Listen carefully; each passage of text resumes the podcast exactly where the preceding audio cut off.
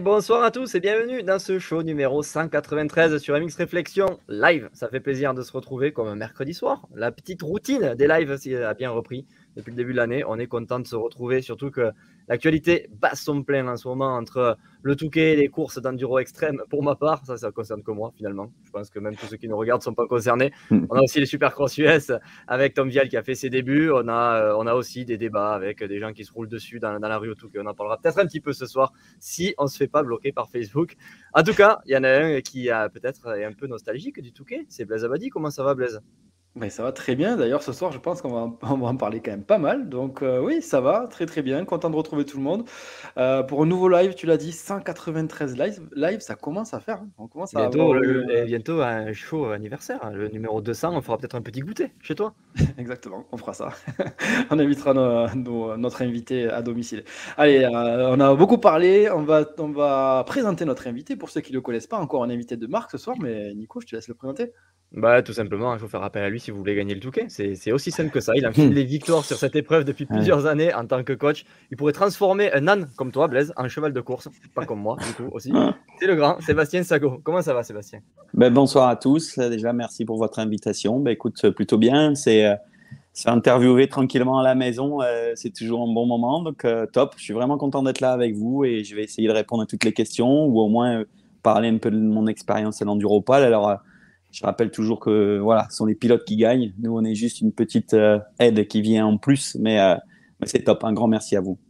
Ouais, d'ailleurs, pour ceux qui ne te connaissent pas, tu es l'entraîneur de Todd Kellett, de Milko, si je ne me trompe pas, toujours.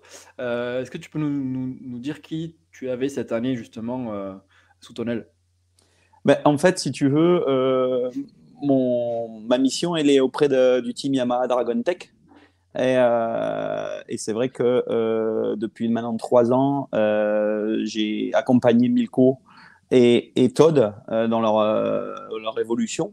Alors, j'ai deux missions. À l'impression, je suis en fonction de la demande des pilotes. Hein.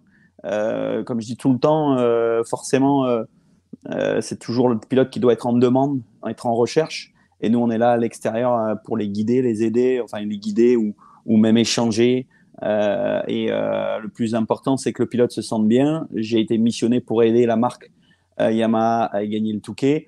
Donc voilà, après, j'avais une approche différente et un travail différent parce que tout simplement, Milko, moi j'ai eu Milko à l'âge de ses 8 ans, 9 ans, 9 ans, jusqu'à ses 15 ans. Donc on a beaucoup travaillé sur les bases techniques, tout ce qu'on apprend aux jeunes très très tôt.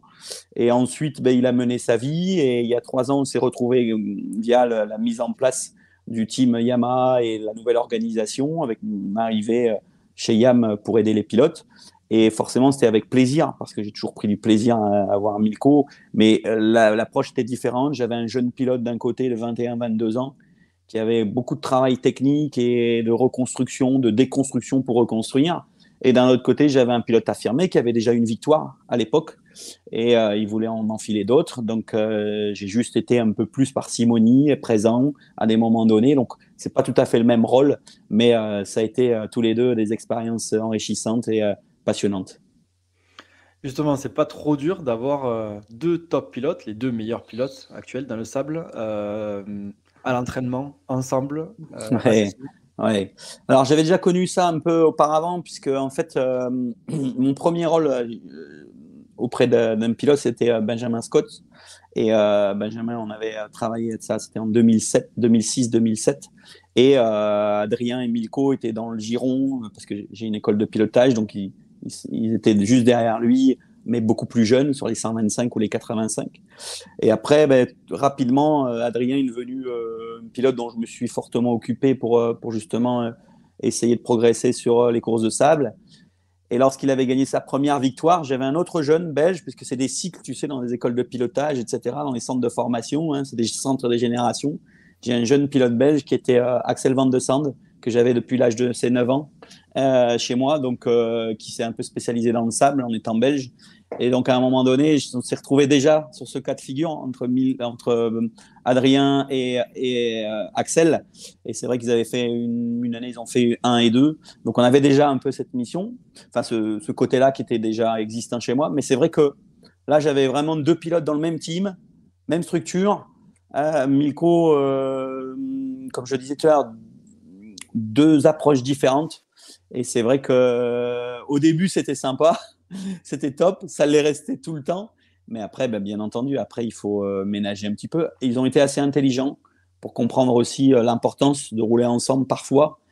Après, dans le team, on n'a jamais exigé ou on enfin, c'est pas mon style d'imposer ou d'exiger. Alors autant en tant qu'entraîneur, tu as des exigences pour atteindre des objectifs techniques, mais après, dans la façon de s'entraîner, chacun. Euh, je pense que quand tu es entraîneur, il faut pas oublier une chose c'est que hum, chaque individu est différent. Euh, très très tôt, depuis le début de ma construction euh, d'accompagnement chez les pilotes, je me suis intéressé à la, préparation mentale et je pense que c'est un point clé. Et quand tu, tu comprends vraiment la partie mentale, les éléments importants, euh, c'est surtout pas de suivre une seule route avec les mêmes pilotes. C'est-à-dire que le chemin, il est là. Et, donc, forcément, en fonction des demandes et des périodes, tu sens bien que les périodes, ils, ont, ils en ont besoin, ils sont en demande de rouler ensemble. Des périodes où moins, l'un plus l'autre. Tu as des échanges avec eux pour dire, tiens, je pense que ça serait bien quand même qu'on. Et, après, ben, on dispose parce que la priorité, c'est que le pilote se sente bien en progression et arriver serein euh, sur le jour des courses. quoi. Ah, je partage tout à fait ton point de vue par rapport à ça, par rapport au fait que un entraîneur doit s'adapter à, la personne qui est en face. Souvent, on vient nous voir avec les vidéos qu'on a faites et on nous demande Tu me conseilles qui euh, pour aller faire un stage? Tu, Comment je fais pour euh, progresser? Et moi, souvent, je dis ben, Déjà, essaie d'aller avec quelqu'un avec qui le courant passe bien, avec qui tu t'entends bien. quand il parle, tu as envie de l'écouter plutôt que quelqu'un qui a eu des résultats dans sa vie. Parce que pour moi, en tout cas, je pense que la pédagogie passe avant euh, les résultats. Et quand on arrive à transmettre bien le message, c'est pour moi en tout cas plus important que des fois, euh, euh, des fois le petit détail technique qui va faire gagner. Alors bien sûr, à très haut niveau, oui, mais à un niveau moyen et, plus faible, c'est plus important la pédagogie pour moi. Oui, je te rejoins complètement. je pense que c'est une, clé entre guillemets, euh, dans le rapport. Euh, voilà, j'ai toujours eu des longues histoires avec mes pilotes. Maxime Renault, c'était 10 ans. Euh, j'ai fait Adrien, on ne sait jamais. Voilà, ça fait plus de 20 ans. Euh, Adrien, c'est Adrien Van Beveren. ouais, Adrien Van Beveren, ouais, c'est ça. Donc on a fait, ça fait 23 ans. et parce que je pense que il y a toujours, et, ça n'a jamais été que sur des, comme sur des roulettes, ça n'existe pas, hein, les, les, histoires comme sur des roulettes, mais toujours être à l'écoute, l'échange, essayer de construire, même dans l'échec et la difficulté. Et surtout, je pense que quand tu es entraîneur, faut pas être dans le jugement.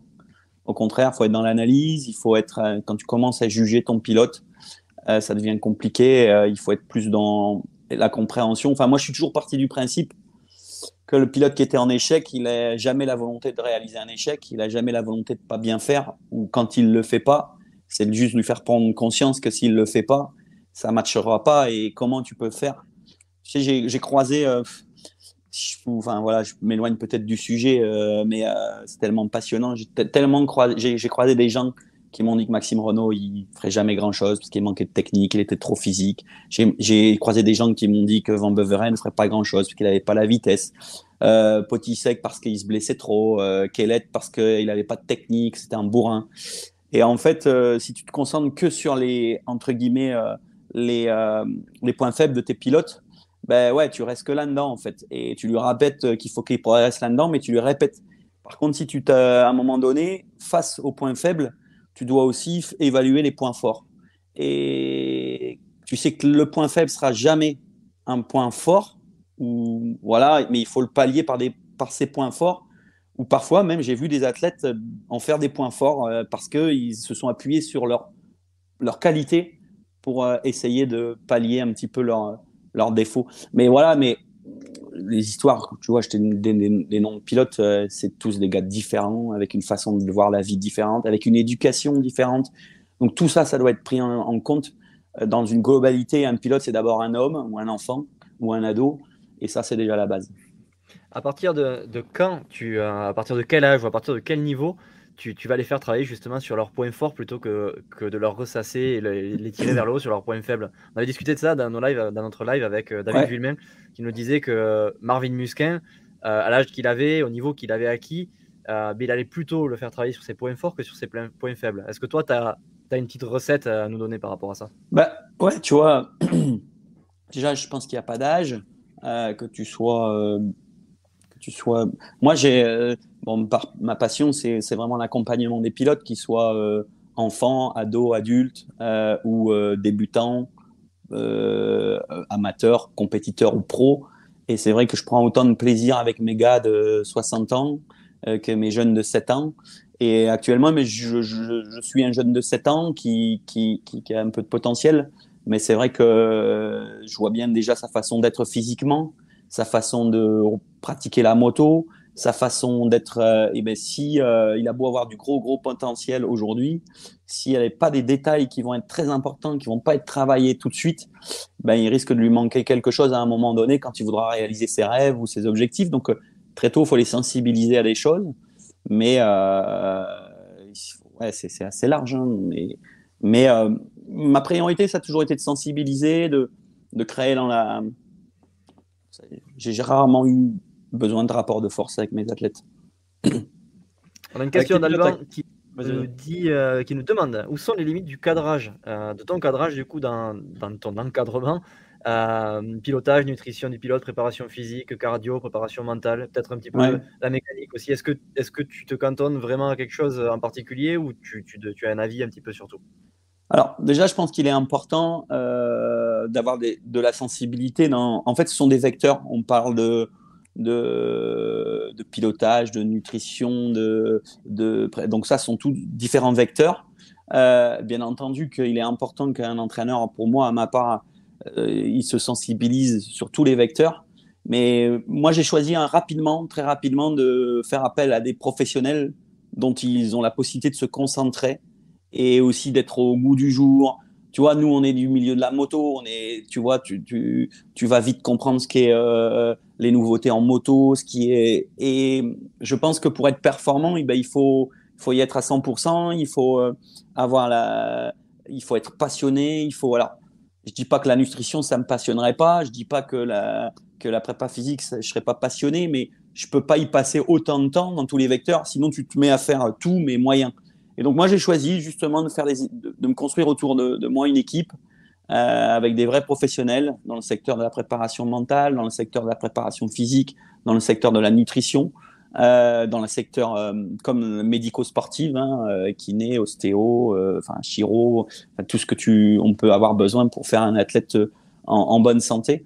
et, et en effet, donc ma limite, elle est, je me concentre essentiellement, si je dois répondre à cette question, je me concentre essentiellement sur la partie technique de notre sport, c'est-à-dire voir le pilote comment il évolue en course, dans sa façon de ses trajectoires, la façon d'aborder mentalement.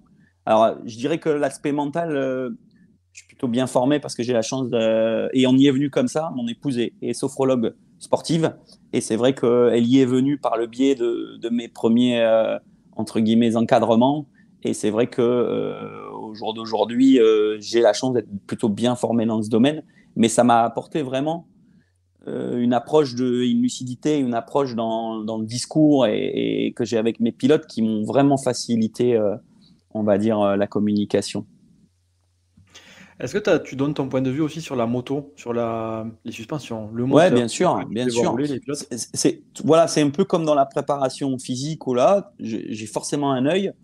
Quand j'ai les athlètes de, de haut niveau, j'ai forcément un œil sur ce qui est fait. Je vérifie un petit peu, on échange, on fait des, des briefings, des briefings. Il y a toujours des moments où on se pose et, euh, euh, voilà. Et comme sur la moto, bah forcément, euh, c'est pas moi qui vais préparer la moto. Je serai jamais euh, un expert et pas un préparateur de suspension. Mais si t'es pas là non plus sur le bord à échanger avec tes pilotes et que t'as pas la capacité d'avoir un minimum l'œil, c'est important, tu vois, dans la, façon. D'ailleurs, les pilotes, je suis souvent, je suis souvent étonné, c'est quand quand j'essaye les motos des pilotes. C'est-à-dire que je vois encore beaucoup trop de pilotes qui n'ont pas les connaissances et pratiquent et pensent que les motos marchent. Et quand tu montes sur leur moto, euh, je dis, mais si tu peux pas rouler comme ça, c'est pas possible. Et, euh, souvent, euh, c'est assez, euh, assez étonnant. Ouais. Vas-y, Nico. Ouais, j'ai un souvenir de, de Milko, Potisek. Euh, Blaise, tu, peut-être tu pourras compléter ce que je vais dire. C'était au Kenny Festival qu'on avait, on avait rencontré Milko et euh, il nous avait donné des infos intéressantes. Euh, je crois que tu les avais croisées, toi, Blaise, dans les Landes. C'était à Tarnos, quelque chose comme ça.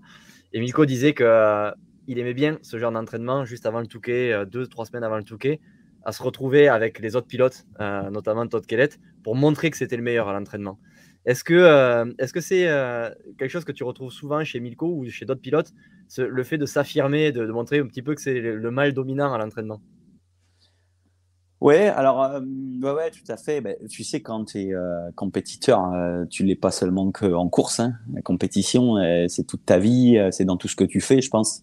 Et c'est vrai qu'alors maintenant, ce qui est important, c'est de leur rappeler à quel moment il y a de l'enjeu, où il y en a moins, que, que d'être le meilleur à l'entraînement, c'est bien, mais en course, c'est encore mieux.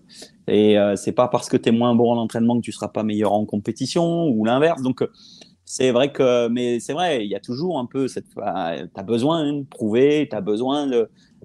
Parfois. Euh, et c'est vrai qu'on est dans des sports, euh, les entraînements à huis clos, ça n'existe pas souvent. Donc euh, c'est rare que tu vois, tu vas dans le sud-ouest, tout le monde peut rouler. tu vas à un loon plage, tout le monde peut rouler. Donc il faut s'y habituer. On est dans un sport, voilà, même si les pilotes de haut niveau, les, sportifs de haut niveau, c'est rare que les tennisman vont aller se faire un match ensemble à l'entraînement euh, la veille. Mais chez nous, euh, dans nos sports, oui, ils vont, en tout cas dans le sable surtout, parce qu'il y a très peu de pistes de sable. C'est vite reconcentré. Les pilotes se voient régulièrement, se testent, se prennent leur chrono. Euh, et c'est vrai que. Et ça, il faut. Alors, c'est aussi une limite parfois parce que. Tu sais, les phases d'entraînement, moi, je sais que voilà, on est obligé d'aller rouler, par exemple, dans des phases où ils sont fatigués parce que ça fait partie de la planification. On sait que c'est des périodes où euh, ben ouais, on fait attention à l'entraînement moto parce que c'est des périodes où la préparation physique doit être euh, euh mis un peu plus en avant dans certains domaines. Si c'est dans l'explosivité, ben, tu sais que ça va manquer un peu de jambes. Si c'est dans l'endurance, ça va manquer un peu de jus. Donc euh, voilà, on essaie de leur expliquer que voilà, c'est l'entraînement, il faut prendre de la sensation, mais que qui, qui, qui est important, c'était d'être prêt à, au Touquet. Cette année, on a vraiment choisi euh, de pas arriver trop tôt prêt sur la saison. Déjà, Milko euh, avait besoin de avait vraiment besoin de se refaire une petite santé sur euh, son genou. Euh, Todd avait pris une année un peu, il avait travaillé dur pendant deux années et il était nécessaire qu'il fasse une petite pause. Et on lui avait vraiment, on, l'a convaincu de s'arrêter un peu et il s'est marié, il a pris le temps un peu, voilà. Et, et on c'était vraiment un choix de se dire, on démarre pas trop tôt la saison. Donc le début de saison, on, s'était dit bon, si ça gagne pas, c'est pas grave. Et puis tout qu'on fait euh, pour arriver bien au Touquet. Et tout qu'on fait, ça fait plutôt une. ça s'est bien passé tout de suite pour le début de saison en tout cas. Tu l'as ressenti comment, toi, l'entraînement, quand ils étaient ensemble, quand Milko pouvait rouler avec Todd Tu l'as ressenti plutôt comme une, une, émulation positive, on va dire, qui se tirait, euh, il se tirait vers le haut, ou au contraire, ça se regarde et, des fois, c'est pas pour, c'est pas toujours positif? Ouais, en fait, euh, on a eu un briefing en début de saison et le briefing, euh, il était assez clair. Hein. C'est sûr qu'avec le Touquet l'année dernière, euh, tu montes d'un cran euh, la rivalité. et ils se sont, ils sont restés pendant 1h30, je crois, ou 1h45 roue dans roue, à se passer l'un et l'autre le, lead. Donc forcément, forcément, ça monte d'un cran la rivalité. voilà, maintenant euh, ils sont aussi payés, euh, enfin ils sont aussi enrôlés, on va dire, pas la marque pour faire gagner la marque. La priorité, c'est de faire gagner leur marque et que avant tout et que ils doivent travailler dans ce sens-là. Maintenant, ils sont pas là pour aider l'autre à faire gagner, mais euh, tout de suite, je leur ai expliqué qu'il y avait deux solutions soit ils se regardaient face à face toute la saison et puis à se regarder de face et à se regarder l'un et l'autre, et ben on stagne un petit peu et on se fait déboîter par un autre. Ou alors, eh ben ouais, on est côte à côte et on tire, on avance, on essaye de. Et ça s'est plutôt ressenti comme ça. Après, euh, voilà. Malheureusement, Milko a dû quitter rapidement l'entraînement après Saint-Léger euh, pour les raisons qu'on connaît. forcément, ça c'est après euh, le temps qu'il reprenne. Il, a eu un programme un peu spécifique et on ne souhaitait pas le remettre tout de suite non plus dans le bain et il souhaitait pas non plus revenir à l'entraînement avec Todd directement alors qu'il avait besoin de temps, s'adapter à son poignet, à sa blessure. Donc il avait un, entraînement qui se faisait au jour le jour pratiquement. Et il y a des jours où il avait prévu de rouler, on roulait pas parce que le poignet ne le permettait pas. Il a, il a eu fait un gros mois de janvier, hein, Milko. Euh, c'était, il a fait un gros boulot pour revenir à 100% sur l'enduropal. Il aurait pu le gagner cet enduropal, hein, il était prêt? Aussi prêt que l'année dernière? Bien sûr. Moi, je suis convaincu. Euh, malheureusement, on leur, on ne pourra pas le savoir, mais on ne le saura jamais. Mais là où, là où je peux être convaincu, c'est qu'il qu'il avait la possibilité de le gagner. Ouais. En tout cas, j'aurais aimé. que... Il était à la bonne place pour le gagner. Quoi. ouais, ouais, carrément. maintenant, exactement. Je pense que Todd, il, est, il était prêt aussi à gagner. Ça nous aurait fait un bel enduropal. Et c'est ce que je, ce qu'on attendait quand j'ai vu qu'ils étaient 1 et 2 à la fin du premier tour. Je dis, allez, c'est lancé, c'est parti. Voilà, sport mécanique, je vais pas vous apprendre ce que c'est, hein, je vais pas revenir là-dessus, mais. Surtout euh... Ouais, surtout Touquet, tu as raison, Blaise. Surtout Touquet, ouais. Comment tu, tu, travailles avec ces pilotes-là? Euh, On va dire sans rentrer trop dans les détails, mais euh, est-ce que tu continues à travailler techniquement? Tu sais, comme on faisait nous à l'époque, à faire du virage, du freinage, virage, accélération? Ou alors est-ce que c'est plutôt chrono-manche, chrono-manche? Non. non, non alors moi je fais. Alors est-ce que tu mets les plots au sol? Ça m'arrive encore. Alors, c'est plus difficile parce que c'est vrai que euh, moi, je suis beaucoup à Loun plage. Et c'est vrai qu'à Loun, euh, ben, les restrictions, ce qui est normal. Et puis, je, avec l'actualité de Loun, et eh ben, forcément, on avait de moins en moins la possibilité d'accéder sur la piste ou de la couper. Donc, euh, forcément, c'était plus complexe. Mais c'est quelque chose dont on, je fais encore, même avec des top pilotes. Même aujourd'hui, si je devais travailler avec un mec qui doit faire le mondial ou qui vise le titre mondial, c'est encore quelque chose que tu fais encore au moins une fois par semaine, ça. Parce que parce que c'est nécessaire. Tu sais, c'est l'aspect technique. Ta technicité, elle doit toujours s'aiguiser, elle doit toujours être. Euh, et le fait de te reconcentrer sur un virage, deux virages, un freinage, un amorti ou un passage de vague, euh, ça te rappelle à quel moment euh, tu peux déclencher. c'est hyper important. Alors, Bien sûr que tu fais pas que ça dans ton entraînement, mais il, est nécessaire à tout âge de ressortir euh, le, les cônes ou les pneus dans la prairie et de repartir à zéro. Euh, je pense que c'est tout à fait nécessaire. Alors c'est vrai que c'est, on a eu cette chance, euh, je pense que en France, la fédération très tôt a mis le point sur l'encadrement, les éducateurs, les écoles de pilotage depuis très très longtemps. Et c'est vrai qu'on a eu cette culture de l'apprentissage technique qu'ont pas eu très très tôt les autres pays. Euh, moi, tu, tu, vois, je, je peux te raconter une anecdote. Vous voulez que je vous raconte une anecdote sur Van Vas-y, on est là pour ça. Allez, allez. Tu sais, j'étais, euh, j'ai grandi avec eux, hein, Van Beveren et, et Potisek, c'était mes deux premiers pilotes quand j'ai démarré. Et moi, je suis pas un entraîneur qui vient du haut, je suis un entraîneur qui vient du bas. Mon niveau, ce que je veux dire par là, c'est que j'ai eu, j'ai gagné la ligue, j'ai fait un peu de national, un peu d'élite, mais euh, j'ai pas fait de mondial, j'ai pas une grande carrière professionnelle de moto. Et j'ai passé mon diplôme à l'âge de 18 ans. Et à un moment donné, par contre, je me suis toujours instruit, toujours euh, mes sources d'inspiration. Euh, j'ai cherché rapidement à investir. J'ai travaillé avec Jackie Vimon, avec euh, Yannick Gervella, parce que je voulais encore apprendre énormément en tant qu'entraîneur et éducateur. Et à l'époque, Adrien faisait dans, le top 5 du championnat de France, enfin des, courses de sable. Et puis je m'étais dit, ah, j'aimerais bien, j'aimerais bien m'entourer, prendre un peu d'infos. Et, donc j'avais à l'époque contacté Kies van der Ven. Donc vous savez qui est Kies van der Ven, hein, cinq fois vainqueur de l'Enduropal à l'époque des années 80. Et donc Kies nous avait reçus à Lomel. Et euh, donc un monsieur qui avait gagné cinq fois l'Enduropal et, et, euh, l'enduro du Touquet. Et quand il nous a vu débarquer, il a regardé rouler Adrien et euh, il dit ah ouais, super, top. Et en fait, il comprenait pas ce que je voulais. Il dit mais je peux, j'ai plus rien à lui apprendre. Euh, il, ah, j'ai dit ouais mais ben non, je vois pas ce que je peux faire, je peux rien faire. Et il était convaincu de ça, hein, tu vois. Alors autant il dit bah je peux t'aider à régler la moto, je peux t'aider, mais il, il, roule mieux que moi comme je, que je ne roulais moi, donc je vois pas. Et tu vois, c'est une culture. C'est-à-dire que euh, y a, on a, les, pays ont mis du temps à comprendre ailleurs qu'à faire un, certain niveau, il n'y avait plus que des tours et des chronos et des manches, alors que techniquement, tu dois encore continuer à aiguiser. Et c'est vrai que, tu vois, c'est une petite anecdote que je partage avec vous, mais euh, je pense qu'en effet, on revient toujours à la base. En tout cas, plus avec un Kellet qu'avec un Potisek, par exemple, parce que Todd, euh, il, pratique. Alors, il avait bossé un petit peu avec quelques entraîneurs en Angleterre, mais parcimonie et très peu. Donc, il est arrivé avec une technique qui était basée sur euh, sa son ossature musculaire, c'est-à-dire qu'il développait son corps énormément. Quand je l'ai rencontré, il faisait des heures et des heures de musculation.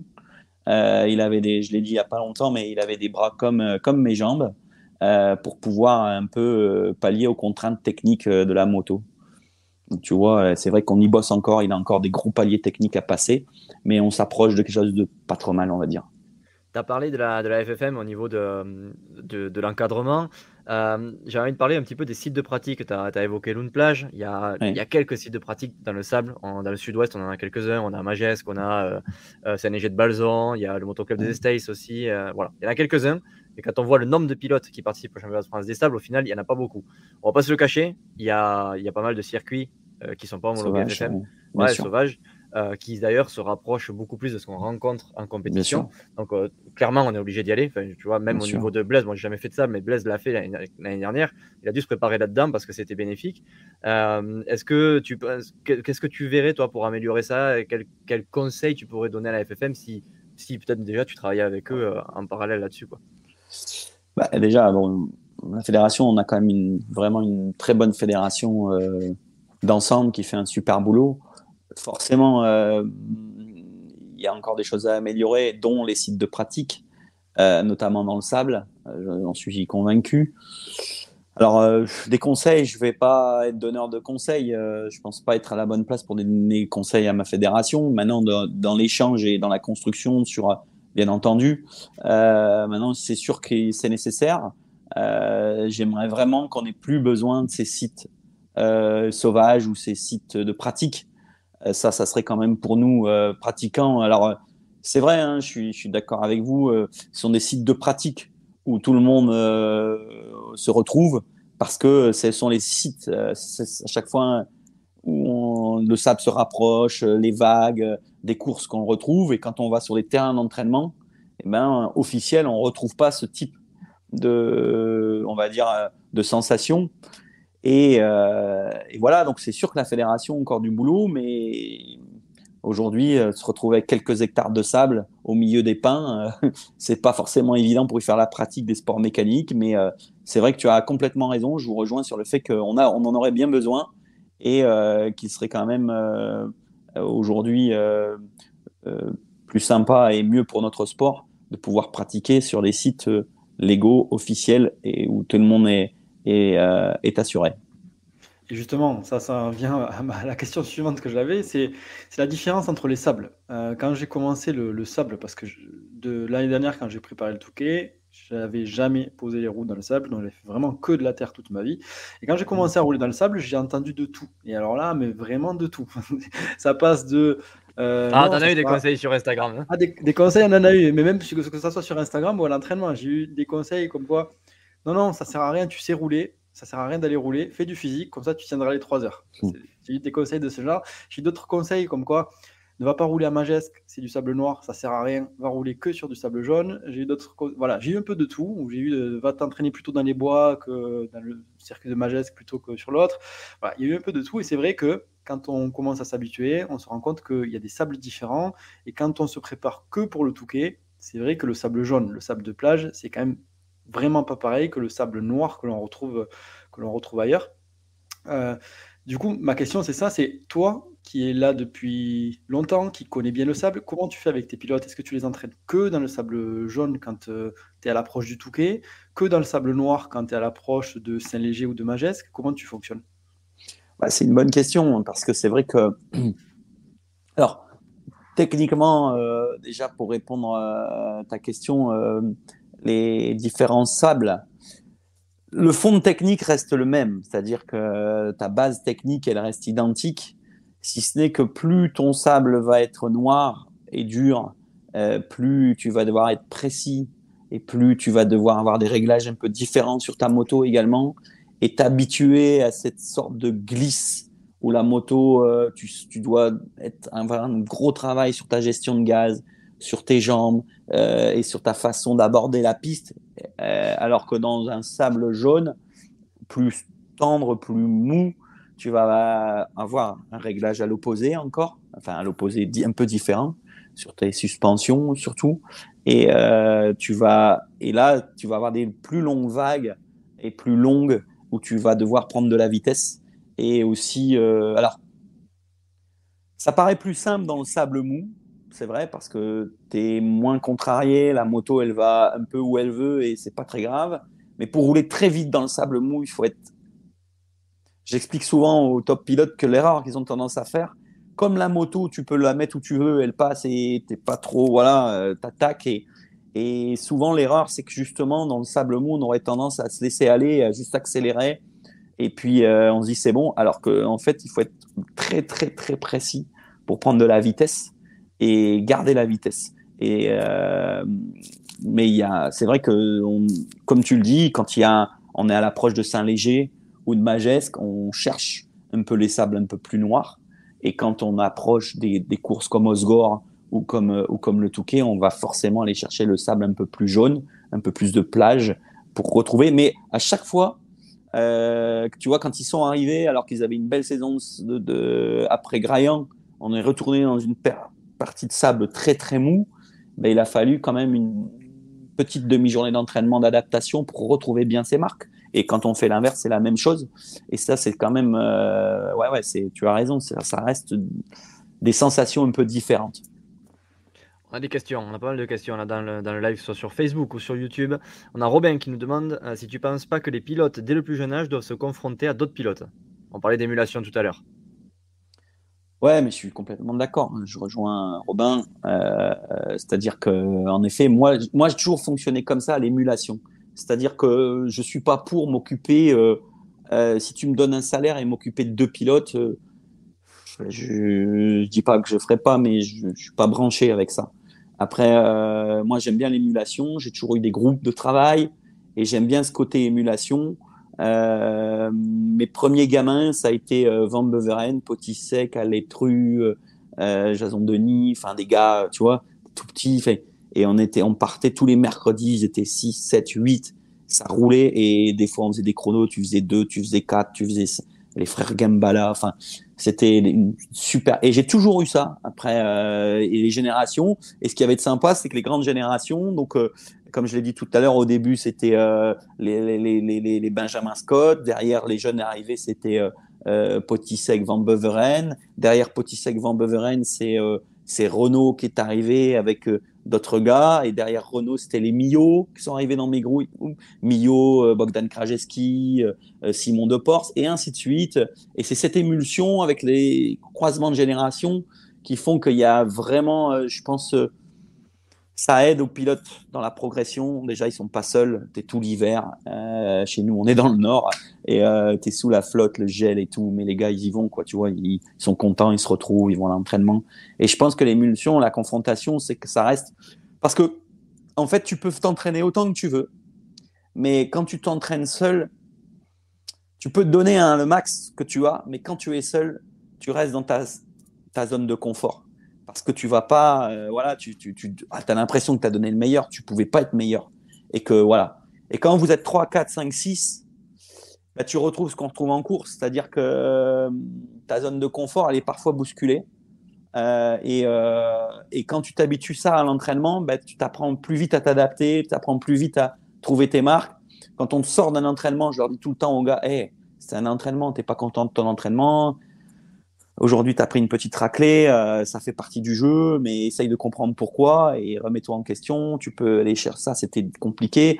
Et c'est quand même plus facile de gérer tout ça à l'entraînement avec moins de pression parce que il vaut mieux un entraînement raté ou deux qu'une mauvaise course. Donc, et après en course, bah, je vois souvent que très rapidement, je vois que mes gars, rapidement, ils, ont des solutions et je pense que c'est dû à l'entraînement qui est répété et qui est des entraînements collectifs.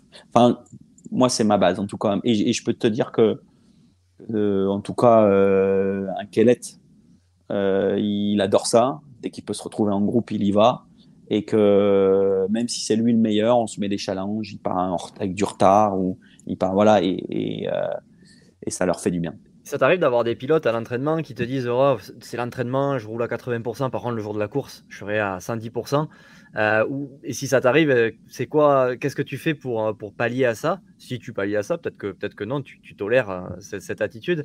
Je dis ça parce qu'il y a, y, y a eu des interviews d'Aldon Baker par rapport à Cooper Webb au début, qui avait cette, un petit peu cette démarche-là et qui disait Non, mais moi, à l'entraînement, voilà, je prends plus cool. Par contre, je serai un pitbull sur les courses, il n'y a pas de souci. Et Don Baker lui avait dit Non, à l'entraînement, faut que tu te donnes à fond comme les autres et on va prendre tes chronos. Et voilà, c'est comme ça que ça marche. Moi, je suis un peu aussi comme ça. C'est-à-dire que. Alors, je, je, sais que je leur ferai pas prendre tous les risques parce que c'est l'entraînement. Mais quand le gars me dit ça, je l'écoute et j'essaye de comprendre sa stratégie. Et déjà, après, j'essaye de voir la course. C'est-à-dire que si ça marche, que le mec il est bien avec ça, j'ai pas de problème. Mais c'est quand même rare que ça marche. Je ne vais pas hmm. dire que ça marche jamais. Je dis pas qu'il faut être à 100% tout le temps. Ce serait une erreur. Il faut savoir doser. Et dans, même dans les entraînements, je leur demande pas d'être à 100% tout le temps. Il y a des phases où il faut l'être. Et au contraire, il y a des phases où il faut savoir ne pas être à 100% pour progresser dans un domaine technique ou dans une approche ou dans une gestion. voilà, tu, vas peut-être rigoler, mais j'ai déjà fait progresser des gars en vitesse en les faisant rouler moins vite. Hmm. Je vais te donner un exemple. Tu, tu veux, je vais te donner une, une anecdote. Van de Sand. Donc Axel Van de Sand, on préparait euh, les courses de sable. C'était un bon, bon gars. Et par contre, le mec, il mettait tout le temps toutes ses tripes sur la table pour faire un tour. mais il roulait une vitesse, mais il prenait. Et euh, un jour à l'entraînement, je, je, le voyais se donner à 200%. Et, mais c'était pas, ça manquait un peu de construction, ça manquait de détails, de choses, euh, voilà. Et je lui dis, écoute, euh, et là, il me revient de son chrono, il me dit, ah, mais Seb, là, je peux plus améliorer. C'est plus possible. J'ai fait le tour parfait, parfait. J'ai ah ouais, une 59. Ouais, ouais, j'ai ce truc, je peux pas faire mieux. J'ai OK. Donc, euh, bah, puisque tu peux pas faire mieux, je voudrais que tu roules en 2,05. Là, il me dit, pourquoi tu veux que je roule en 2,05 Je dis, me, me pose pas de questions, roule en 2,05. Il revient, je dis, alors, tu as roulé en combien? Bah, Il me dit, je, au moins 2,5, 2,6. Ah bah, tu étais en 2,02. Ah, je veux que tu roules en 2,05. Ah, il revient, j'ai 2,03. Ah ben non, mais je veux que tu roules en 2. Mais ça a duré 30 minutes l'histoire. Quand il était à 2,5, je lui ai dit maintenant tu vas être en 2,3. Et ainsi de suite, en 2,2, en 2,0. Tu sais en combien il a fini? En 1,56 500. Et le mec, il avait fait 5 tours et il avait fait le tour parfait et il me disait en 1,59, je descendrai jamais en dessous de ça. C'est pas possible. Parce que euh, il, y a, il faut de la méthodologie parfois, il faut prendre le temps de t'organiser dans ta technique pour progresser, évoluer. Et à la fin de la journée, il avait gagné 2 secondes et demie sur son temps dont il pensait que c'était parfait. Mais au début, quand je lui ai demandé de rouler en 2,05, il me regardait avec des yeux, il me dit mais pourquoi tu veux que je roule 5 secondes moins vite? Et après, c'est dur, c'est dur pour un pilote à accepter. Et tu sais que c'est à partir de ce moment-là qu'il a commencé à gagner des courses. Et ça, c'était une semaine avant son beach cross de Berck, la première victoire de sable. on voit que tu as beaucoup de, de, recul par rapport au sport où, euh, où j'ai l'impression que d'autres entraîneurs vont être focus sur la technique, le pilotage, technique, pilotage. Toi, tu vas peut-être sortir un peu de ça et essayer de voir l'aspect humain qu'il y a derrière, essayer d'aller, comme tu as dit tout à l'heure, sur la psychologie. Est-ce que ça, tu tu t'inspires d'autres sports Parce que je sais que dans le tennis, par exemple, il y a un aspect psychologique qui est énorme. Euh, en général, un bon entraîneur de tennis, c'est pas celui qui va apporter la technique, c'est celui qui va arriver à faire switcher au niveau mental euh, pour gagner les, sets d'après. Est-ce que toi, tu, ça t'arrive de, t'inspirer d'autres sports ou... Bah, déjà, l'inspiration, comme je te l'ai dit, j'entraîne enfin, des gars euh, dont j'ai jamais eu le niveau et je m'en suis jamais caché, tu vois? Et moi, je vais pas dire aux gars, attends, moi je faisais ça ou je faisais comme ça, tu vois. C'est déjà, même un débutant ou quoi que ce soit, c'est très rare que j'utilise mon expérience personnelle, même si j'ai pris beaucoup de plaisir et que j'avais une certaine reconnaissance euh, technique dans, dans mon milieu quand je pratiquais à l'époque. Mais euh, mais par contre, euh, j'ai toujours, j'ai toujours, je suis toujours parti du principe que pour faire comprendre au gars comment il devait progresser, il devait tout simplement comprendre ce que tu voulais lui expliquer. Et pour moi, il est important quand tu expliques un geste technique, quand tu lui expliques, la personne d'à côté qui a jamais entendu parler de moto, il est capable de comprendre et qui serait presque capable de le réaliser. Ça, c'est la base. C'est euh, voilà. Et la deuxième chose, ben, l'inspiration, c'est je, je, tu vois derrière, il y a des livres. il y en a beaucoup à mon épouse, mais euh, on lit énormément. J'ai lu, euh, je pense, la vie d'une quarantaine ou d'une cinquantaine d'athlètes de tous les sports, parce que ça, ça m'intéresse, la vie des athlètes. La vie des athlètes, elle m'intéresse parce que c'est là où j'ai aussi appris que qu'un athlète, c'est d'abord un homme et que euh, la confiance en soi, le regard de soi, le regard des autres, c'est un élément hyper important dans lequel il faut savoir s'attacher ou se détacher. Et puis ensuite, euh, ils ont tous des histoires euh, quand ils étaient gosses, quand ils étaient gamins, tellement différentes. Il n'y en a pas un qui se ressemble. J'ai lu Nadal, j'ai lu Douillet, j'ai lu. enfin, je ne peux pas te dire tout ce que j'ai lu, mais ça, ça m'a plu énormément. Beaucoup de bouquins aussi d'entraîneurs. Mais euh, donc voilà, donc euh, en effet, l'aspect, euh, je dis tout le temps que coacher, c'est d'abord regarder, observer, écouter, comprendre, et seulement après analyser, et seulement après c'est parler. Et je crois que la grande erreur souvent qu'on aurait tendance à faire, c'est de vouloir parler ou échanger les choses. Alors que tu pars, et alors qu'il faut prendre le temps, si tu viens faire un stage chez moi, je vais pas te raconter la messe et te dire 10 000 trucs. Alors maintenant, aujourd'hui, à 46 ans, ça fait 23 ans que je fais mon métier, peut-être que j'ai plus de facilité à détecter des choses et des points. C'est vrai que j'adore ça, voir des, voir, regarder des nouveaux pilotes et, les observer, dire tiens, regarde ça, ça, ça, tac. Mais tu dois d'abord l'écouter, la façon dont il parle, parce qu'en fait, ils pratiquent tout ça. Ils pratiquent exactement euh, la moto avec leur sensibilité intérieure. Et euh, si je te dis Milko, Milko, c'est quelqu'un très sensible, hyper sensible, qui a, qui aime pas la brutalité. C'est pas un mec qui, tu vois, c'est pas un mec qui va taper sur la table et qui va chercher à se battre avec tout le monde. C'est pas, c'est pas Milko, ça. Milko, c'est un mec intelligent, avec une bonne sensibilité. Et pour être, c'est comme un Marvin. Moi, j'ai eu Marvin une deux fois en stage quand il était petit, Marvin Musquin. Alors, j'ai jamais été son entraîneur à Marvin, attention. Hein. Il est juste venu faire deux stages euh, de perfectionnement, euh, donc je vais pas m'approprier ce qui n'est pas à moi. Mais, mais c'est des gamins, c'était des, des, hypersensibles à la base. Mais c'est, tu peux pas avoir cette hypersensibilité, tu peux pas leur demander d'être hypersensible sur la moto pour être hyper technicien et ne pas l'être dans la vie et en dehors. Donc tu vois, il, y a vraiment un rapport. Et à l'inverse, ben, euh, si je te décris Maxime, ça a manqué trop, ça a manqué longtemps de sensibilité sur la moto. Parce que Maxime, c'est un mec qui tape sur la table et qui fonce. C'est un mec euh, explosif euh, qui est capable de passer à travers tout pour gagner. Et, et, ben ouais, donc il a fallu lui faire découvrir la technicité, comment ça pouvait, pouvait comment il pouvait aider sa moto avec son corps, comment il pouvait aider, comment il allait. Tu vois, quand avec ses parents, on s'est posé la question à un moment avec Maxime Renault, le, de passer, il est passé en 125 à l'âge de 12 ans. Alors ouais, il était et je me souviens d'avoir échangé avec eux parce que c'était pas une c'était pas une décision facile à prendre. C'est toujours aux parents et aux pilotes de la prendre. Et j'avais juste dit le un des premiers intérêts que moi je pourrais avoir en tant qu'entraîneur de le faire rouler en 125, c'est peut-être la seule fois de sa vie qu'il aura une moto, un, corps trop petit pour la moto ou un peu juste pour la moto, alors que d'habitude ça fait des années qu'il roule avec un, corps grand pour la moto. Et peut-être qu'il va apprendre beaucoup de choses en quelques mois. Et, c'est vrai que c'est là qu'il a mieux compris les, trajectoires, comment aider la moto. Donc tu vois, si tu dissoucies l'homme du pilote ou la femme du pilote, ben il te manquera toujours quelque chose pour les aider sur la moto en fait. Et ça c'est la base.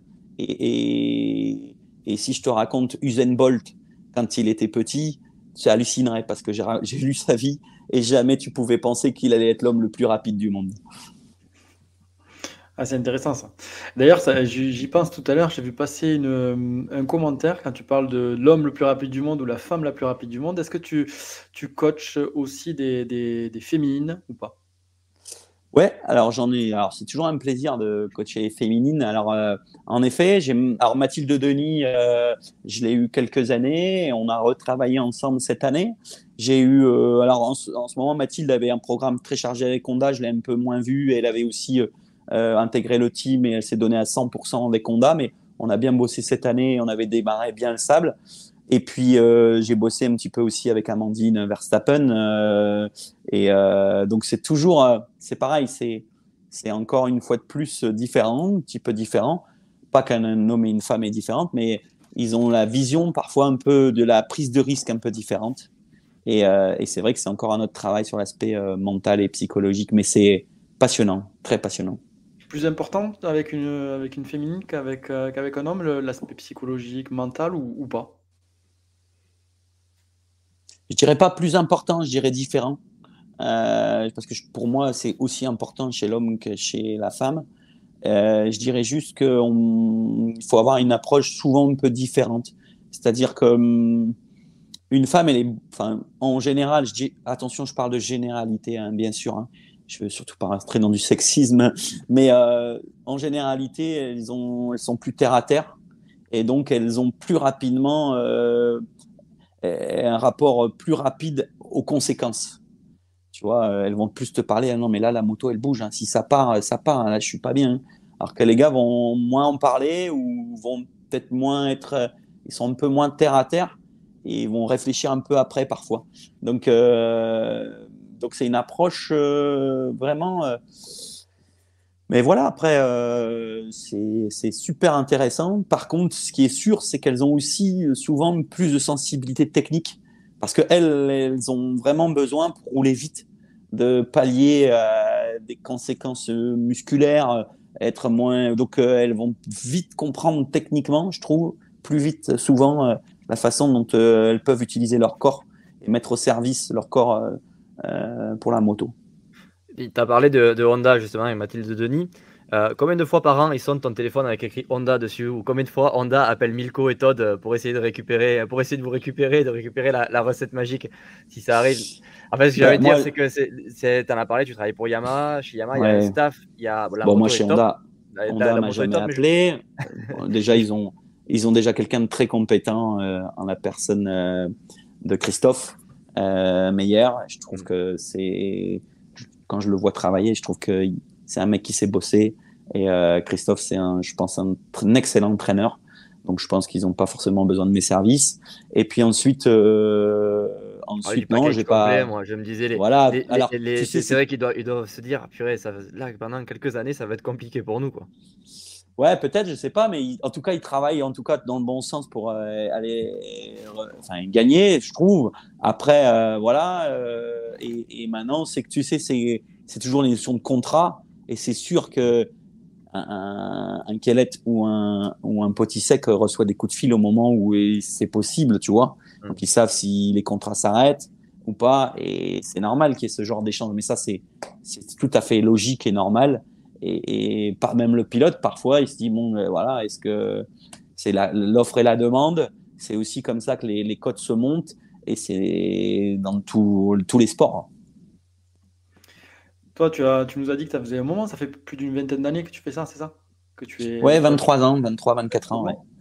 Euh, quelle a été pour toi la plus grosse évolution euh, par rapport au pilote On va dire, un, du point de vue pilotage, donc la plus grosse évolution, enfin, euh, on va dire, euh, en quoi tu viens plus en aide maintenant? Peut-être qu'avant c'était plus, euh, je sais pas moi, rouler debout, maintenant c'est plus sur la terre, essayer de faire des amortis.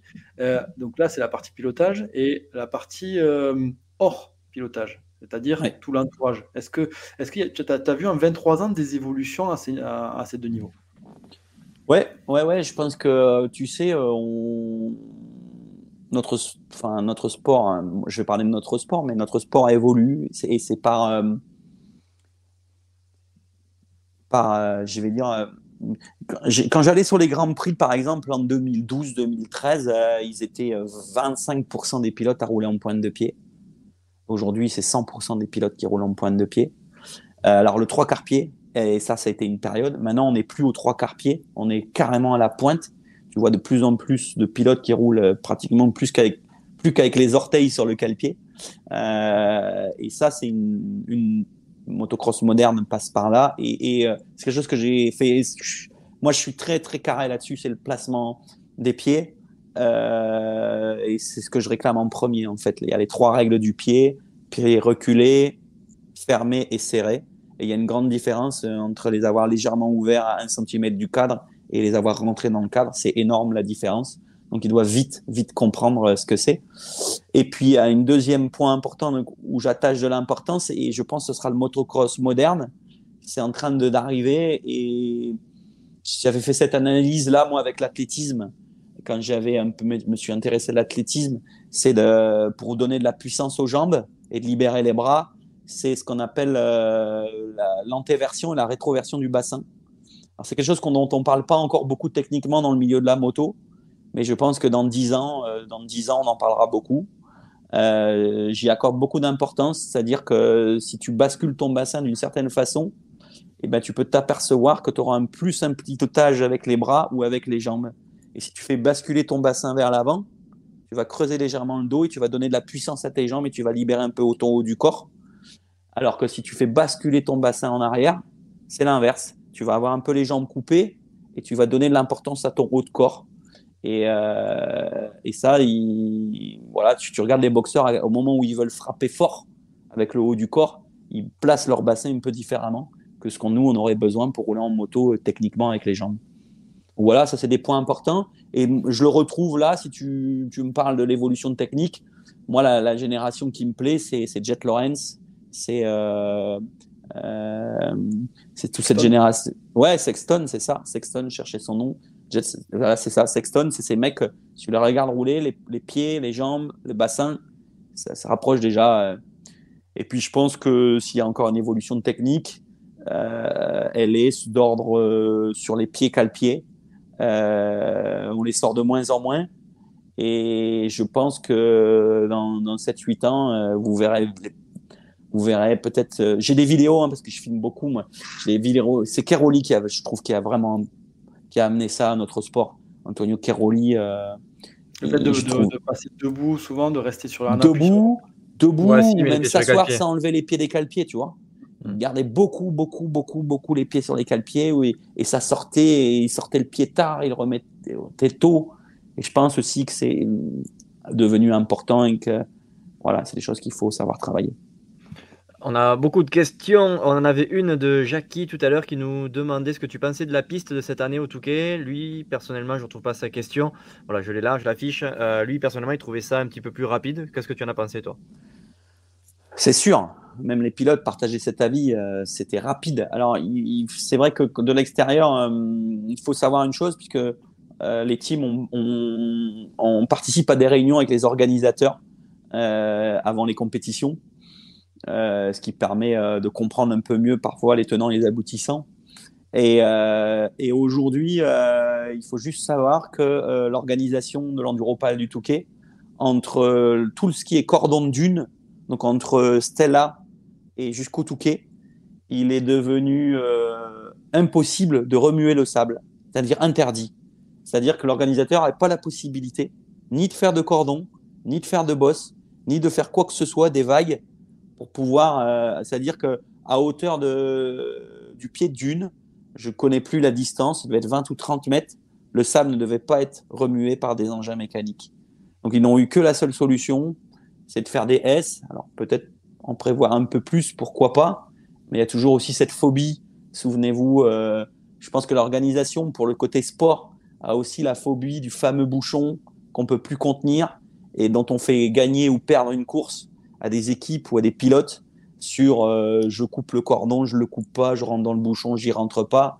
C'est toujours assez compliqué. Donc euh, oui, je pense qu'en effet, c'était à mon goût un peu rapide. Euh, peut-être qu'on peut encore amener des choses, mais en tenant compte des obligations et de ce qui est imposé à l'organisation. C'est pas toujours simple. Si vous revenez sur le Touquet, la partie Touquet, la partie plage était beaucoup plus technique parce que l'organisation et dont David Oquier qui gère ça très très bien euh, avait plus de liberté pour, euh, pour pouvoir le faire. Question pointe de pied de, de Mika qui nous demande euh, comment mettre le pied gauche au pointe de pied alors qu'il faut souvent changer de vitesse.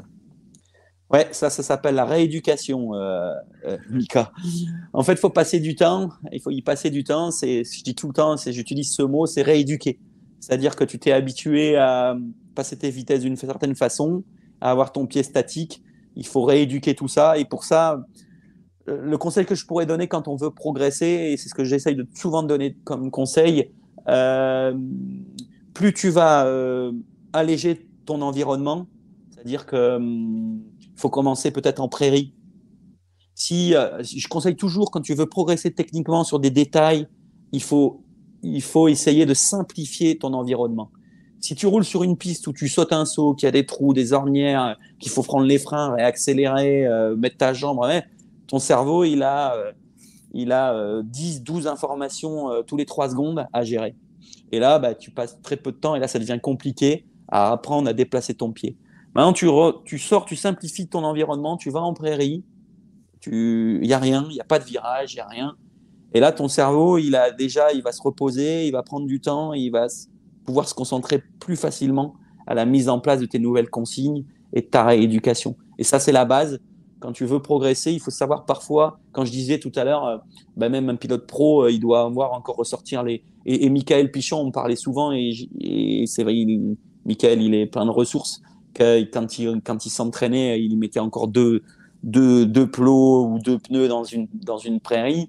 Euh, et ben c'est pour tout ça, c'est parfois pour resimplifier un petit peu l'environnement où tu roules, qui va permettre à ton cerveau de se reconcentrer sur des détails, et notamment ben là si c'est le pied par rapport au sélecteur de vitesse ou le, frein, et ben ça te permet de, que ton, ton cerveau soit plus concentré et de d'automatiser, pardon, automatiser, pardon. C'est la, fin de soirée. Atomiser, c'est différent. Hein, non, non.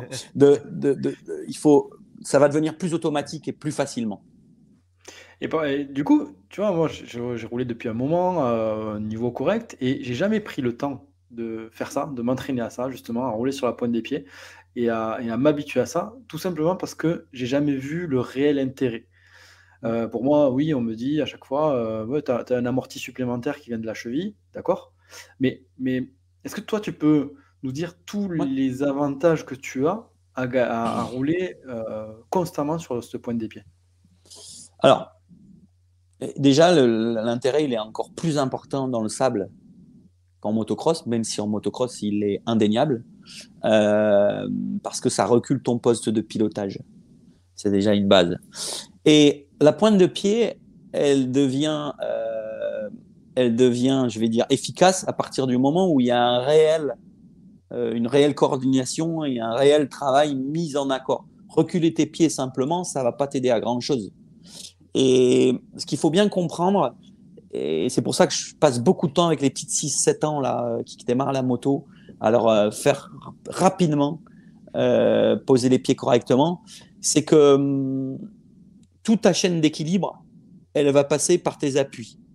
C'est-à-dire que tes premiers appuis importants en moto, on a cinq appuis quand on pratique la moto, les deux mains, les deux pieds et le bassin. Et euh, ce sont des points d'appui sur la moto qui vont venir en contact et, pouvoir te servir de ces appuis. Et les premiers appuis dans lesquels tu vas trouver ton équilibre sont tes pieds. Et si pendant des années, tu as roulé en pied classique, eh ben, tu as aussi placé ton genou à un certain endroit et tu as placé ton bassin d'une certaine façon et tu as placé ton haut de corps d'une certaine façon. Et si tu fais simplement que de bouger tes pieds et, d'essayer de comprendre ce qui se passe quand tu bouges tes pieds, bah, tu vois pas réellement de l'intérêt. Et, là, je te rejoins 200%, Blaise. C'est que l'intérêt, il est vraiment mineur quand c'est comme ça. C'est-à-dire qu'il faut tout désorganiser pour tout réorganiser. En reculer ses pieds, c'est en effet avoir une flexion de, cheville possible. Quand plus le pied est en avant, plus euh, ta cheville elle va être verrouillée. Mais c'est aussi avoir la capacité d'avoir un genou beaucoup plus ouvert et moins fermé, puisque tu as ta cheville qui va pouvoir descendre et ton genou venir se redresser un petit peu. Tu vas pouvoir ramener ton centre de gravité un peu plus en accord avec le centre de gravité de la moto et donc avoir la possibilité de libérer un peu plus tes bras. Mais ça, c'est il faut des heures et des heures et des heures de pratique. Je me souviens que le premier pilote avec qui je me suis vraiment acharné sur la pointe des pieds, c'est euh, Van, Van Beveren. Et on a dû commencer ça en 2013 et on a finalisé ça en 2015 ou 2016. Tu vois, donc ça a pris presque deux ans et demi, trois ans avant que ce soit bien abouti. Et, et Todd, et Todd, et Todd, par exemple, Todd Kellett, il est arrivé chez, dans les premiers entraînements, il roulait carrément en talon et en pied en canard, et avec les genoux en avant. Et pour te, te donner une anecdote, pour répondre un peu à ta question, et je me souviendrai tout le temps de ça, et je lui disais, mais tu peux pas rouler comme ça, c'est pas possible. Ta moto, elle fait des gauches-droites. Il s'en rendait pas compte. L'arrière, il faisait gauche-droite, gauche-droite. Et à un moment, je prends un secteur à l'une d'une longue ligne droite. Oui, il y avait beaucoup de trous. Et je le voyais passer à fond de trois là-dedans. Et la moto, pas au rupteur, mais bien, bien haut dans les tours. Et je lui dis, hé, hey, Todd, ça, tu dois passer en quatre maintenant. Ok, pas de problème. Il part en quatre. Et là, il en m'en fait deux. Et là, la moto, elle bougeait encore plus parce qu'elle prenait plus de vitesse. Et il revient me dire Ah, no possible, c'est no possible, dangerous, very dangerous. La moto, elle bouge dans tous les sens. Je dis Ouais, ouais, ouais, c'est vrai. Recommence, recule tes pieds, pointe de pied, tu te concentres, tu recules tes genoux, tu m'amènes un peu plus haut ton bassin. Et là, il me refait trois passages. Et là, il me dit Ah, magique, Seb, magique. Tu vois, donc, en effet, c'est. C'est je reviens sur les conseils qu'on va nous donner parfois et il faut aller vraiment loin en détail parce que ton athlète, si tu lui fais pas comprendre euh, le réel intérêt, parce qu'il y a les phases de transition dans la progression. Et comme je dis tout le temps, Blaise, t'as pas, pas de baguette magique et moi non plus. Et c'est pas parce que tu vas mettre tes pieds que ça va être magique. Et ça, je te rejoins à 300%. Il faut rapidement essayer. Tu sais, c'est comme une description, c'est comme euh, une notice. Bah, tu as des étapes et, à l'étape 1, ton meuble, il n'est pas monté. À l'étape 1, tu fais que le début, euh, comment tu vas. Et pour arriver à l'étape 10, eh ben, il y a des étapes intermédiaires qui font que quand tu fais comprendre ça aux athlètes ou aux pilotes, ça se construit naturellement. Mais en effet, c'est aujourd'hui la pointe de pied, pour moi, c'est indissociable du pilotage technique. Et, j'ai des amateurs, hein, j'ai des pilotes amateurs. J'ai un gars là qui, est, qui travaille dans le bâtiment, qui a 40 ans, il roulait en, talons et en genoux. On est deux ans après. Tu le vois rouler, il prend un plaisir dingue. Il est en pointe de pied, il a les jambes. il n'a pas la vitesse d'un petit sec, mais il se fait plaisir et tu le vois progresser, évoluer. et c'est hyper important. Ouais, t'as fait un stage gratuit encore à Blaise. Tu vas te remettre au sable, toi. ouais, un stage gratuit qui va durer si deux ans. C'était si simple. Si c'était si simple. c'est bien d'en parler parce qu'on a beaucoup de personnes. Enfin, J'en croise souvent des personnes qui me disent Ah ouais, ben, je vois, j'ai essayé de m'entraîner à rouler sur la pointe des pieds, j'arrive pas. Mais comme tu dis, en fait, c'est pas, c'est pas seulement rouler sur la pointe des pieds, c'est arriver à comprendre pourquoi on va rouler mieux. Ensuite, quand on a compris pourquoi on va rouler mieux, c'est se dire oui, il y a la pointe des pieds, mais il y a tout le reste, il y a tout le placement du corps qui va aller avec ça, il, y a, il y a tout, donc, donc c'est pas seulement rouler sur la pointe des pieds, c'est carrément. C'est changer beaucoup de choses en fait. Carrément. en tout cas, on a beaucoup de, on a beaucoup de monde hein, qui, euh, qui fait tes éloges. Euh, Fred qui nous dit un super coach toujours à l'écoute de ses pilotes de tous les niveaux. On a Valentin Madoulou aussi qui nous a rejoint, qui nous dit hello. Ouais, Valentin. Salut. bah, bien roulé Valentin cette saison aussi. Ouais, je suis content. Alors, je suis un petit peu déçu pour lui parce que les résultats n'étaient pas, là. Ce qu'il nous a montré sur le même en course, il roulait vraiment bien. Maintenant, euh, il doit encore apprendre à gérer certains aléas de course. Mais ça, c'est de l'expérience. Il est jeune, hein, 19 ans, 20 ans, 19 ans. Donc, euh, tu vois, c'est encore jeune pour les courses de sable. Mais une très grosse progression. Ça fait deux ans que je travaille avec euh, Valentin. Alors, c'est pareil, hein, c'est pas des pilotes que j'ai à l'entraînement sur chaque entraînement. Valentin, je dois le voir une dizaine de fois dans l'année, tu vois. Mais c'est quelqu'un qui est à l'écoute. Et puis, je suis là pour eux sur toutes les compétitions. On parlait de la partie mentale. Il a fait un gros boulot là en un an parce que Valou, euh, c'était quelqu'un qui se pesait. Alors, si moi je me pose 10 questions à la seconde, lui, s'en passait. Il, se posait 100 questions à la seconde. Et, aujourd'hui, on a divisé euh, par 3 euh, le nombre de questions à la seconde. Mais et ça avance bien, ça va dans le bon sens. Et je suis vraiment content. C'est un mec cool avec un bon entourage. J'avais envie de dire un mot, tiens, si, puisque tout à l'heure tu m'as parlé d'entourage, euh, tu as parlé d'entourage ou je sais plus bien, mais, tu sais, dans le coaching, c'est vraiment. Euh, moi, je reste quand même adepte de l'état d'esprit. Et aujourd'hui, l'entourage, il joue un rôle euh, tellement important euh, chez l'athlète, chez n'importe quel athlète. Et c'est que ça reste quand même dans ce que je vois à la base. Euh, alors, chez les enfants, c'est pas simple parce que l'entourage, c'est la famille proche. Chez les athlètes de haut niveau, euh, ben, ils, voilà, ils ont soit des gens autour d'eux ou autres. Et l'entourage joue un rôle dans le positif comme dans le négatif, hein, dans les deux côtés. Hein. Des fois, vous avez des gens autour de vous qui jouent un rôle exceptionnel. Hein. Je veux dire, euh, qui savent être à l'écoute, la compréhension. Euh, Et des fois, je pense que l'entourage, ça reste une clé déterminante. Après, c'est sûr, quand on parle d'adultes, ben, c'est à eux de faire leur choix et de sélectionner le bon entourage. Mais euh, chez les jeunes, c'est pas toujours évident.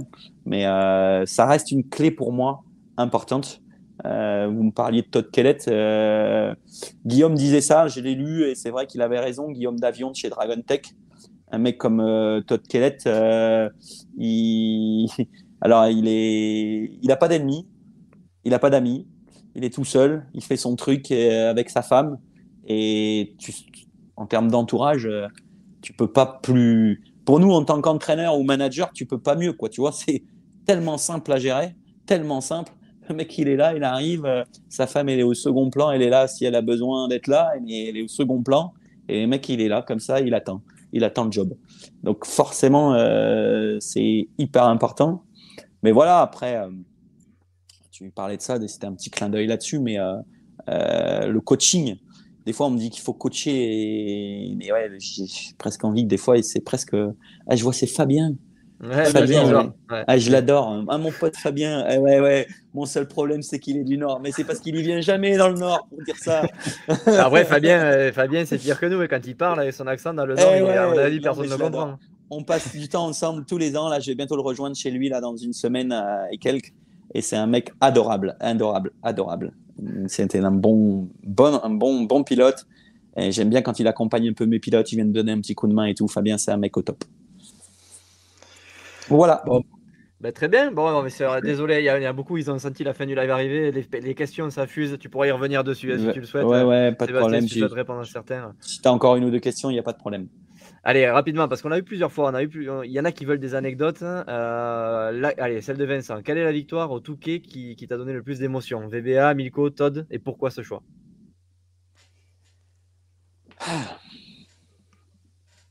Ah, Très bonne question. Je vais y répondre. Je réfléchis un petit peu. C'est pas évident comme question, ça, quand même. Ouais, j'en ai une. Oh. Je- je- bah déjà, c'est toujours beaucoup d'émotions. C'est beaucoup d'émotions. Euh, alors, j'arrive plus à me souvenir. Elles ont toutes une émotion un peu différente. Je rappellerai que les émotions, euh, on, dit, euh, et ça, même les pilotes, quand ils montent sur le podium, alors, c'est vrai que des fois, euh, on me voit beaucoup à l'arrivée. Et des fois, je me dis, ah, on- a des fois, parfois, l'impression que je veux me montrer. Et, et c'est pas du tout l'idée. Parce que quand tu arrives à l'arrivée, la première chose que tu as envie, c'est. Moi, j'ai ce besoin de voir ce contact physique avec mes pilotes. Parce que je, suis quelqu'un, tu vois, je vais taper. Les mecs, je tape sur l'épaule toute l'année. euh, enfin, tu vois, je. Et ce contact physique où on retrouve un peu ce partage d'émotions, euh, j'aimerais juste rappeler que l'émotion, on dit, ouais, il partage le bonheur.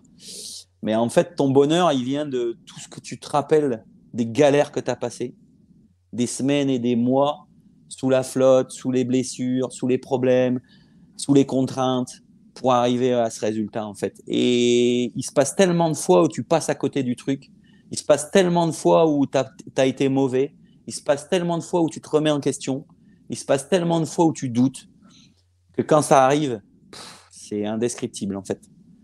Et, et voilà, alors euh, moi je suis plutôt quelqu'un d'entier, donc euh, je ne vais pas être dans la retenue quand ils sont à l'arrivée. Et, euh, et des fois je regarde et je dis ah putain je suis encore là et je devrais peut-être pas y être parce que après ça fait un peu tu, tu, du- tu m'as vu quoi. Et, euh, et alors que mon seul truc c'est de, de sauter dans. J'aimerais bien qu'il y ait une arrivée et qu'après euh, seulement euh, on puisse. Mais c'est voilà, c'est pas possible, mais c'est un contexte. Donc, les émotions, elles ont toujours été là parce qu'une victoire, euh, c'est jamais simple. Euh, donc, quand tu y arrives, ben, c'est un but, mais il y a quand même une, plus importante que d'autres. S'il y avait une anecdote, en fait, je je bois pas d'alcool, donc je sais pas ce que c'est de me mettre la tête à l'envers. Et il y a eu une arrivée quand l'année où Adrien gagne devant Axel, donc c'est la première fois où j'avais deux pilotes sur le podium. C'est aussi une année, c'est donc 2016. En 2015, euh, Mathilde Denis est, est- Mathilde Denis est championne de France. euh, Maxime Renault est champion de France junior, champion du monde junior. euh, Florian Millot est champion de France 65. euh, Mathéo Millot est vice-champion de France cadet. euh, tout ça, ce sont des pilotes avec qui je travaille depuis quelques années. Et dans l'hiver, au Touquet, Millot gagne en 85. Maxime fait deux à l'Enduropal, peu de rien, une demi-seconde. Et tu as ton, tes deux favoris qui font 1 et 2 sur la plus grosse course de sable que tu prépares. Et là, à l'arrivée, honnêtement, j'étais dans un, dans un état complètement second. Je ne sais pas ce qui s'est passé. Le, le surplus d'émotions. Et je me souviens, il y a des, des, des, journalistes qui viennent me voir et tout. Je comprends à moitié les questions, je réponds comme je peux. Et là, je suis à moitié et j'ai une émotion. Euh, tu, tu ça m'a dévasté pendant au moins 5-6 minutes. Mais quand je te dis dévasté, tu t'assois et là, euh, tu es scotché. Quoi. Et c'est des émotions. Alors forcément, il n'y a rien de plus fort que mon mariage ou la naissance de, avec mon épouse et, ou la naissance de ma fille. Il y a, il y a à ce jour dans ma vie rien de plus fort, mais cette émotion, je l'ai ressentie qu'une fois. Je pense que c'était l'accumulation, tu vois, et ça a vraiment été fort. On a, on a, une petite question. On, a, on, avait, on, avait, posté le lien pour avoir une question euh, en direct live en visio. Alors, il n'est pas en visio, mais on a Pierre qui, qui, souhaitait poser une question. Bonsoir Pierre. Tu peux poser ta question tout de suite en direct à Sébastien Sago. Pierre, Bonjour, Pierre, Nous a rejoint sans micro. Il faut, ouais, il faut, juste que tu actives le micro, et Pierre, et puis après, on sera bon. Allez, en attendant, va... ouais, c'est bon, Pierre On t'entend. Allez, c'est bon. Ouais, c'est bon. Salut Seb. Euh... Bonjour Pierre. J'avais j'ai fait le Touquet cette année et puis euh, j'aimerais bien euh, progresser l'année prochaine. Et je voulais savoir si c'était possible de rejoindre ton collectif euh, Sable l'année prochaine. D'ailleurs, on, a eu, on a eu beaucoup de fois la question en commentaire, donc, donc ça va servir à beaucoup de personnes. Ouais, ben oui, alors c'est ce qui est fou, c'est vrai que là, on est qu'à trois jours après le Touquet, et alors j'ai j'ai à mes côtés une équipe déjà formidable, j'en ai pas encore parlé, je vais prendre le soin avant de te répondre, Pierre, euh, te dire qu'aujourd'hui, euh, mon enseigne s'appelle MX Pilotage. C'est le premier nom que j'ai donné à mon école de pilotage et c'est toujours le nom de mon école de pilotage. MX Pilotage, pendant 20 ans, s'est reposé que sur, euh, que sur moi-même. Et c'est vrai que j'avais de plus en plus de demandes de gens qui vous souhaitaient euh, acquérir les conseils. Et depuis maintenant 4 ans, je peux m'appuyer sur une superbe équipe qui sont Thierry, Arthur, euh, Stéphane et euh, Sylvette qui est mon assistante et, d'autres pilotes de bon niveau qui viennent nous aider. Euh, enfin voilà, et, et c'est vrai que on a des programmes, c'est-à-dire que aujourd'hui, que tu sois enfant ou débutant, ou j'ai différents programmes. Ce qu'il faut juste savoir, c'est que je suis à Lune Plage l'hiver du mardi au vendredi soir. Euh, je commence le mardi cette année. C'était le mardi, c'était les pilotes pro le matin. Et l'après-midi, les pilotes pro. Le mercredi, les, les, espoirs et les juniors. Le jeudi, les pilotes compétition. Et le vendredi, les pilotes amateurs. Donc, comme vous pouvez voir, j'avais différents programmes. Et donc, euh, en effet, on, vous avez la possibilité de me rejoindre. Il suffit de, suffit de contacter Sylvette, qui est mon assistante. Je vous la donnerai, je vous donnerai les coordonnées. Et il faut s'inscrire. Alors, il faut juste savoir que depuis maintenant trois ans, je mets en ligne les programmes euh, vers début août et que souvent avant le 15 août tout est rempli quoi. Parce que voilà mais euh, mais n'hésitez pas à vous mettre sur les listes d'attente. Il y a déjà des listes internet euh, Sébastien? Alors j'ai pas de site internet tu vois je suis tellement bon dans tous ces domaines que non non j'ai pas de site internet. J'ai par contre j'ai une, une, page Facebook. N'hésitez pas sur la page Facebook Sébastien Sago MX Pilotage. Sur cette page il y a les coordonnées de Sylvette que vous allez pouvoir mon assistante euh, directement voir avec elle. Elle va vous lister et on va vous recontacter dès que les programmes sont sortis. Mais ce sera avec plaisir, Pierre, en tout cas. Combien, combien tu as fini alors, Pierre, cette année? Euh, Je finis 81 avec euh, trois entraînements à Lune Plage, 3-4. Super, super. Mais bah, c'est top. C'était ton premier Enduropal Junior, oui. Ah oui, en junior. Ok, ok, j'avais pas compris, Pierre. Oui, oui, donc, ok, bah oui, donc, en effet. et tu as quel âge maintenant? 16 ans. Du coup, l'année prochaine, normalement, je peux le refaire une fois, mais c'est pour ça. Eh ben, n'hésite pas, Pierre. Souvent, les juniors, c'est le mercredi, mais euh, tu verras qu'on a un programme avec des dates bien ficelées et où on voit pas mal de choses, euh, notamment euh, dans les programmes, et ce sera avec plaisir. En tout cas, la porte est ouverte. Il n'y a pas de pas de souci particulier. Merci à toi, bah, Pierre, pour ta question. On se voit le mercredi à Lune Plage alors l'année prochaine. bonne soirée. merci. Bonne soirée. bonne soirée. Euh, Vincent Poto, bah, dernière question, euh, si, tu as 5 minutes. Euh, Allez. Sébastien, Vincent nous dit dans le Nord, les pilotes s'entraînent beaucoup dans le sable comme les meilleurs mondiaux basés à Lommel. Pourquoi ne sortons-nous pas plus de pilotes de classe mondiale comme Maxime Renault? Alors, attends, tu, veux dire, attends, j'essaye de comprendre. Il y a beaucoup, en gros, il y a beaucoup de pilotes dans le Nord euh, qui, bah, qui s'entraînent. Voilà, tu, tu, en vois beaucoup à des pilotes qui s'entraînent dans le sable, pareil en mm. Belgique, à Lommel. Mais euh, voilà, ce que dit Vincent, c'est qu'il y a peu, on ne retrouve pas forcément tous ces pilotes-là au niveau mondial du en suivant. Ouais. Bah, déjà, euh, en effet, alors la première, la question est intéressante. J'ai envie de dire que si je comprends bien, c'est pourquoi il n'y a pas plus de pilotes du Nord dans le haut niveau. C'est ça? Ouais. C'est un peu ça la, question. aussi, la question. Ouais, je, hein, je voulais être sûr. Bah, c'est une bonne question. Alors déjà, je voudrais déjà rappeler que c'est vrai que les entraînements de Loon Plage, euh, ça reste quand même euh, les compétitions de plage ou de sable de style plage restent très spécifiques. C'est pas parce que tu vas gagner l'enduropal du Touquet ou que tu es, prêt à gagner l'enduropal tu feras forcément un bon pilote de Grand Prix. Ce sable reste un sable un peu différent. Il faut euh, surtout pratiquer dans la partie un peu lomel. Et ensuite, j'ai envie de dire que hum, il est très important d'y aller tôt dans le sable mais si tu regardes bien, euh, dans le sable, tu as aussi toutes les parties du nord de l'Europe. Euh, tu prends la Suède, tu prends la Scandinavie, tu prends tous ces pays, c'est rempli que de pilotes de sable, enfin de, de, de, de, pistes de sable, et tu en sors pas forcément de grands champions non plus. Ce que je veux dire euh, par là, c'est que la base technique, ça reste hyper important.